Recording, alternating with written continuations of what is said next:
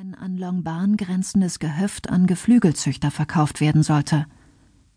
Unschlüssig überlegten sie, ob sie das Angebot überbieten sollten oder ob nicht der Moment gekommen sei, Longbarn zu verkaufen und etwas Neues zu suchen. Harold Nicholson war der Meinung, sie hätten die Möglichkeiten, die Haus und Garten boten, ausgeschöpft. Wenige Wochen später hörten sie, dass 20 Meilen östlich von Longbarn, in der Nähe des Ortes Sissinghurst, ein Anwesen zum Verkauf stünde. Nachdem Vita die Anlage mit ihrem Sohn Nigel besichtigt hatte, schrieb sie in ihr Tagebuch Ich bin von Liebe überwältigt. Die Nicholsons besaßen wenig Kapital, und die Erziehung der beiden Söhne war kostspielig. Ob sich die finanzielle Lage durch die Veröffentlichung von Schloss Chevron bessern würde, konnten sie nicht wissen. Es wurde ein Erfolg. Bis Ende Juli waren bereits 20.000 Exemplare verkauft. Dazu kam, dass das Schloss nicht viel mehr als eine Ruine war. Es gab keinen einzigen Raum, den man in den Überresten des einstigen Tudor-Herrensitzes aus der Zeit Elizabeth I. hätte beziehen können. Der Garten war so gut wie nicht vorhanden und diente seit langem als Schuttabladeplatz. Der Schriftsteller Horace Walpole hatte das Schloss Mitte des 18. Jahrhunderts besucht und es als ein verkommenes Haus mit einem zehnmal so heruntergekommenen Garten bezeichnet.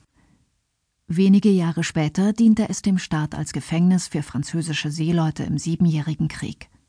Um 1800 wurde ein großer Teil des Anwesens abgerissen und für die nächsten 60 Jahre waren die restlichen Gebäude das Armenhaus der Gemeinde. Seit 1854 wurden die Gebäude als Ställe oder Scheunen benutzt. In manchen waren Notwohnungen für die Landarbeiter untergebracht. Einzig ein hoher, rechteckiger, rosafarbener Sandsteinturm – der von zwei achteckigen Türmchen flankiert wurde, ließ ansatzweise erkennen, was mit viel Geld, Zeit und Arbeit aus der Anlage entstehen könnte. Über 20 Jahre später schrieb Vita Sackville West: Die Anlage von Sissinghurst war nicht neu. Sie ließ sich zurückverfolgen bis zur Regierungszeit von Heinrich VIII. Das war in vielerlei Hinsicht von Vorteil. Es bedeutete, dass einige der Tudor-Gebäude den Hintergrund bilden konnten. Es bedeutete, dass einige der hohen rosafarbenen Steinmauern als Gerippe des zu werdenden Gartens erhalten blieben und zwei Läufe eines noch älteren Grabens mit einem schwarzen Spiegel stillen Wassers den Abschluss bildeten. Das Land war vor weniger als 400 Jahren urbar gemacht worden. Und es war kein schlechter Boden, um ihn zu bestellen. Er bestand hauptsächlich aus dem, was die Geologen Tunbridge Wells Sand nannten. Eine etwas irreleitende Bezeichnung, denn er war nicht in dem Sinne sandig, sondern enthielt eine Oberschicht aus hinlänglich bröckligem Lehm mit einer Basis von Ton, wie man leicht feststellen konnte, wenn man nur zwei Spatenstiche tief ging. Dieses waren die Vorteile, die ich nicht heruntermachen möchte.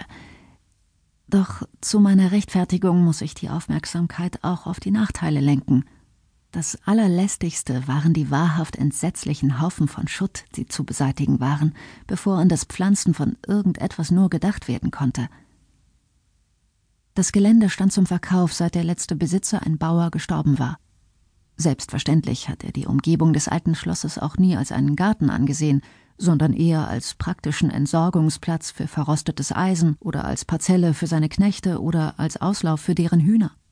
Die Unmenge alter Bettgestelle, Pflugschare, alter Kohlstrünke, alter zerfetzter Trockenklosetts, alter Drahtknäuel und die Berge von Sardinenbüchsen – alles verwoben in einem Wirrwarr von Winden, Brennnesseln und Zwergholunder, hätten ausgereicht, jedermann zu entmutigen. Doch als ich den Ort an einem Frühlingstag des Jahres 1930 zum ersten Mal sah, entflammte er augenblicklich mein Herz und meine Fantasie. Ich habe mich auf den ersten Blick in ihn verliebt. Und ich wusste, was man daraus machen konnte.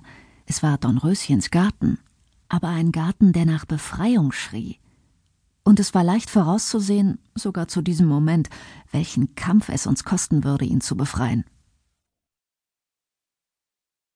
Harold Nicholson war zunächst zögerlich. Seine Tagebucheintragungen 4. April 1930 Ben kommt von Eton zurück. Ich nehme ihn zum Lunch in Savoy mit und anschließend in einen Disraeli-Film. Als wir heimkommen, ruft Vita an und sagt, sie habe das ideale Haus gesehen. Ein Anwesen in Kent in der Nähe von Cranbrook, ein Schloss aus dem 16. Jahrhundert.